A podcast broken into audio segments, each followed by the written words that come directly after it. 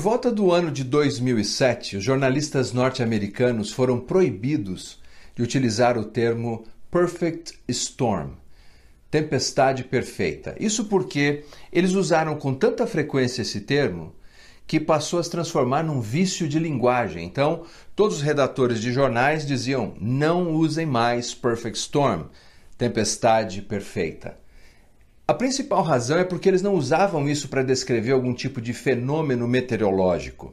Na verdade, eles utilizavam essa expressão perfect storm, tempestade perfeita, para descrever um conjunto de problemas e de aflições e flagelos que atingia uma cidade, uma vila, um estado ou mesmo uma pessoa. E a língua portuguesa tomou emprestada a mesma expressão para descrever a mesma situação. Você já viveu isso? Uma tempestade perfeita na sua vida? Quando vários fatores negativos caem inesperadamente sobre a sua vida. Eu acredito que a minha tempestade perfeita aconteceu no final dos anos 90. Durante um período curto, dois anos aproximadamente, eu perdi o meu avô, perdi o meu pai, Perdi meu tio, minha tia, em apenas dois anos. E fiz todos os velórios. E cada vez que eu fazia um novo velório era mais difícil.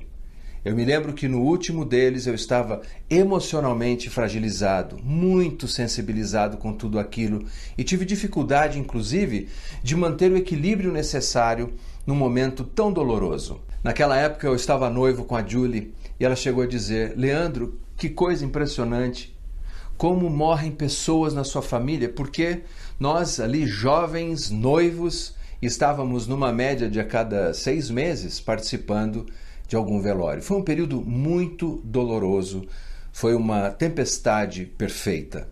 Mas a minha experiência nem se compara à experiência de Jó. Você sabe que Jó foi um patriarca, provavelmente no mesmo período de Abraão. Ele era um homem rico, a Bíblia o descreve como possuindo muito gado, muitas ovelhas, muitas terras, muitos servos. Era uma maneira de, naqueles dias, identificar alguém que era próspero, mas de repente uma tempestade perfeita cai sobre a vida dele e ele não faz ideia de que ele faz parte de uma narrativa misteriosa, metafísica, que ele não consegue nem acessar. Ele não sabe que em algum lugar há uma disputa entre o bem e o mal, entre as forças das trevas e Deus, e ele, na verdade, seria o grande exemplo, o grande professor de como uma pessoa ainda pode continuar fiel a Deus mesmo quando perde tudo. O que acontece é que em um único dia Jó perdeu todos os seus filhos.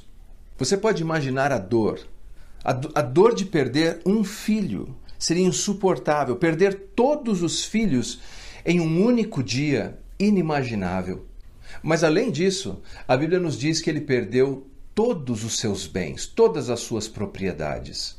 Todo esse flagelo não fosse o suficiente, ele ainda perde a sua saúde. E nós poderíamos até arriscar dizer que a sua dignidade foi perdida, porque os amigos que vieram à sua volta para oferecer algum consolo acabavam atribuindo a ele a culpa, dizendo assim: Olha, Jó, você precisa confessar o seu pecado, deve ter algo errado na sua vida. Eu me lembro dessa irmã muito querida quando ela era apenas uma nova convertida, hoje já é uma cristã madura, mas como nova convertida, um dia ela me disse assim: Esse Jó não deve ser coisa muito boa. Quantos problemas vieram sobre a vida dele?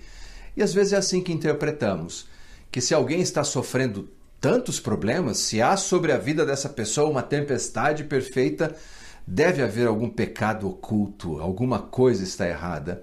Mas no livro de Jó, logo no primeiro capítulo, ele é apresentado como um homem reto, íntegro, justo, temente a Deus e que se desvia do mal. Não? Apesar de toda a sua virtude, apesar de fazer aquilo que era certo e justo, ele está no meio desse temporal enfrentando essa luta tão grande. Eu gostaria de compartilhar três lições que podemos tirar das tempestades perfeitas. A primeira lição se encontra no livro de Jó. Tempestades nos oprimem. Porque em vez do meu pão me vêm gemidos, e os meus lamentos se derramam como água, aquilo que temo me sobrevém, e o que receio me acontece, Não tenho descanso, nem sossego, nem repouso, e já me vem grande perturbação. Veja como Jó descreve, ele que é heróico, porque antes dessa situação, ele chegou a dizer uma palavra tão importante: Deus deu, Deus tirou, louvado seja Deus. Mas agora que as pressões estão aumentando, as dificuldades estão se tornando mais intensas e parece que Deus não está respondendo às suas orações, Jó chegou num ponto que ele passa a questionar até a validade do seu nascimento. Ele chega a amaldiçoar o dia em que ele nasceu. E uma das frases que me salta aos olhos é quando ele diz assim: O mal que eu temia me sobreveio. Toda a sua ansiedade agora, todo o seu temor, se desemboca nessa situação em que ele descreve de maneira poética que não tem mais sede, que não tem mais fome, não tem mais apetite. Tamanho é o desafio interior do seu coração. Que dor! E nós conseguimos entender essa dor que ele está vivendo ali. Nós conseguimos imaginar isso. E ele descreve ainda que quando olha adiante, tudo que ele vê são mais problemas vindo ao seu encontro. Sim, uma tempestade perfeita pode nos pressionar de tal maneira que nós passamos a nos sentir tão deprimidos. E nem sempre fizemos qualquer coisa errada. Nem sempre existe qualquer falha em nós. Mas nós vivemos nesse mundo, um mundo caído em que enfrentamos os desafios de um sistema anti-Deus, de forças que são satânicas. E ali estamos nós diante dos nossos desafios. A tempestade vem e nos aperta e nos pressiona e nós nos sentimos assim, profundamente deprimidos. Número 2. Tempestades afastam pessoas de Deus. Grandes tempestades podem afastar pessoas de Deus. Exatamente. Algumas pessoas jogam a toalha, elas desistem, elas não suportam a luta e a dor. Ted Turner quando tinha 17 anos de idade, ele queria ser um missionário. Ele orava a Deus para que Deus o enviasse ao campo missionário. Cresceu em um lar cristão, aprendeu a palavra de Deus em uma igreja, e esse era o desejo dele. Até que a sua irmã, de 20 anos de idade, desenvolveu uma rara doença, uma forma de lupus, e com 20 anos ela morreu. Ele descreve a situação dizendo que ele orava todos os dias pela irmã. Ele orava em média 30 minutos por dia pedindo a Deus que a curasse. A cura nunca veio. E quando a cura não veio, ele decidiu que nunca mais serviria a Deus. E no ano de 1999 ele chegou a afirmar que a fé cristã é para gente fraca. Hoje ele é um bilionário, ele é o fundador da rede CNN de televisão, mas uma pessoa que não tem a menor simpatia pelo Evangelho, ou por Jesus, ou por Deus. E como ele chegou nessa dureza tão grande de coração e de alma? O sofrimento. Porque veja você, o sofrimento não nos torna nem melhores e nem piores. É a nossa resposta ao sofrimento que vai determinar aquilo em que nós nos tornaremos. Veja como no livro de Jó, Satanás descreve a sensibilidade humana e como nós estamos prontos a desistir da fé por causa dos nossos sofrimentos. Veja só. Acaso não o cercaste com sebe a ele, a sua casa e tudo quanto tem, a obra de suas mãos abençoastes, e os seus bens se multiplicaram na terra. Estende, porém, a mão e toca-lhe em tudo quanto tem, e verás se não blasfema contra ti na tua face. Número 3. As tempestades podem nos revelar a presença de Deus. A resposta certa, no meio das grandes tempestades, pode nos revelar Deus de uma maneira sem igual como nós não esperávamos. Quando estudamos o livro de Jó e vemos toda a sua dor no início do capítulo, toda a acusação que ele sofre dos seus amigos, algumas vezes a esposa dele que é mal entendida quando ela se expressa e diz algo a ele, os questionamentos que estão sobre ele, nós podemos concluir algumas coisas. A fé ela não remove o nosso sofrimento imediatamente. E se alguém te disser que a fé tem essa capacidade, essa pessoa talvez nunca leu o livro de Jó. Jó era um homem que cria em Deus, que professava fé em Deus, mas que não viu o seu sofrimento resolvido a curto prazo. Além disso, nós podemos concluir que a fé não significa uma imunidade à dúvida. Jó está no meio de tudo aquilo e ele tem muitos questionamentos, muitas dúvidas no seu caminho. Um grande exemplo do Novo Testamento de que a dúvida pode surgir no meio da luta é João Batista.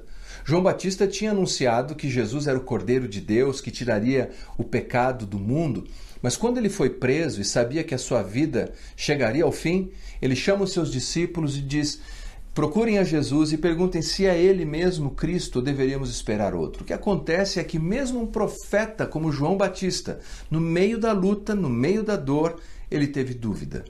Dúvida faz parte do processo. Mas, finalmente, algo que a fé pode nos fazer no meio das grandes tempestades. Ela pode melhor nos revelar Deus. E quando conhecemos Deus, nós nos sentimos livres, libertos, nos sentimos acima das circunstâncias difíceis. Porque a paz de Cristo, que excede todo entendimento, reina em nossos corações. Amy Carmichael foi uma das maiores missionárias na Índia. A história dela é muito interessante. Quando ela era apenas uma menina, na Inglaterra, ela se sentia constrangida pelo fato de que a maioria dos ingleses tinham olhos azuis e ela tinha olhos castanhos. E durante anos, ainda como uma criança, ela orava pedindo a Deus que mudasse a cor dos seus olhos, o que obviamente nunca aconteceu. Aquela situação em que Deus não respondeu à oração dela, mais tarde se mostrou como uma bênção.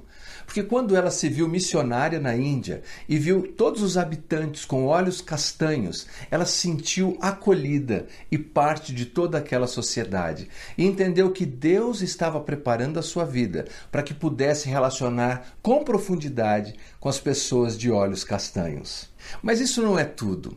Ela desenvolveu mais tarde uma doença no sistema nervoso que fez com que ela ficasse acamada por 20 anos. E lá naquela situação difícil, acamada, ela escreveu dezenas e dezenas de livros. Livros que inspiraram vários missionários como Jim Elliot, Elizabeth Elliot e tantos outros. De uma cama, doente, ela conseguia ver a graça e a bondade de Deus. Aliás, ela disse assim: Deus jamais desperdiça o tempo dos seus servos. As circunstâncias não mudaram. Ela estava inserida num problema difícil, ela sentia dores constantes. Mas ela teve uma certeza: no meio de toda aquela tribulação, Deus estava presente e Deus estava se revelando a ela de uma maneira especial. Veja como Jó conclui a sua história. Eu te conhecia só de ouvir, mas agora os meus olhos te veem. E você? Qual a sua tempestade hoje? Talvez você esteja vivendo uma tempestade perfeita. Talvez esteja vivendo um tempo muito difícil, uma angústia tão grande que você se sente pressionado, apertado, angustiado. Talvez você esteja no limite de pensar: eu vou desistir, eu vou jogar a toalha, eu vou esquecer esse negócio de Deus e fé. Mas você pode hoje dar a melhor resposta no meio dessa situação. Depositar a sua fé em Deus e conhecer a Deus de uma maneira mais profunda. E quem sabe dizer como Jó: Antes eu te conhecia de ouvir falar, mas agora os meus olhos te veem. Vamos orar e pedir a Deus que abra os olhos dos nossos corações. Pai, muito obrigado pela Sua palavra, obrigado pela vida de Jó, pelos desafios que ele enfrentou e pela lição e legado que nos deixou a todos. Obrigado porque a vida dele não ensinou apenas a nós, mas ensinou seres celestiais de que é possível uma pessoa perder tudo, mas continuar amando e servindo a Deus. Ajuda-nos, Senhor, no meio das nossas tribulações e tempestades, a não nos rendermos às pressões, a não desistirmos, mas mais do que isso, abrirmos os olhos para te conhecermos melhor. Em nome de Jesus oramos. Amém e amém. Não esqueça, você é um missionário digital e com um clique você pode mudar a vida de alguém. Aperte esse botão e compartilhe essa mensagem. Deus te abençoe.